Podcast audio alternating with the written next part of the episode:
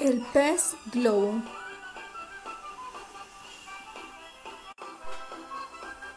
Es un pez que varía de tamaño corporal de acuerdo a la especie, partiendo desde el pequeño pez globo enano de 3.5 centímetros de longitud hasta el pez globo de agua dulce de aproximadamente 67 centímetros de largo.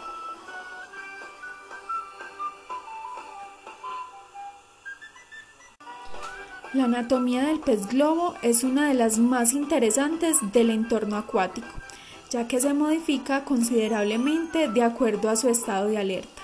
En este estado, su estómago se infla con agua o aire, formando una circunferencia protegida por largas y puntiagudas espinas, lo que le confiere un tamaño tres veces mayor.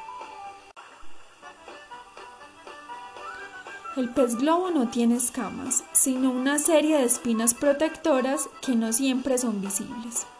Los depredadores que ingieren pez globo sin percatarse a tiempo pueden morir por asfixia o por toxinas liberadas en el interior de su cuerpo. Se cree que este mecanismo de defensa se debe a la vulnerabilidad que adquieren por su nado lento y poco ágil. El pez globo vive en mares tropicales y templados alrededor del mundo, generalmente en aguas poco profundas cercanas a la costa. No toleran las aguas frías, por lo tanto jamás será visto en zonas más septentrionales. Aunque la mayoría de estas especies son de agua marina, también pueden vivir en entornos cercanos al agua dulce o salobre. De manera general, la alimentación del pez globo se basa en algas y pequeños invertebrados. Su dieta varía de acuerdo a su entorno y tipo de fauna disponible. El pez globo es considerado uno de los más peligrosos del planeta.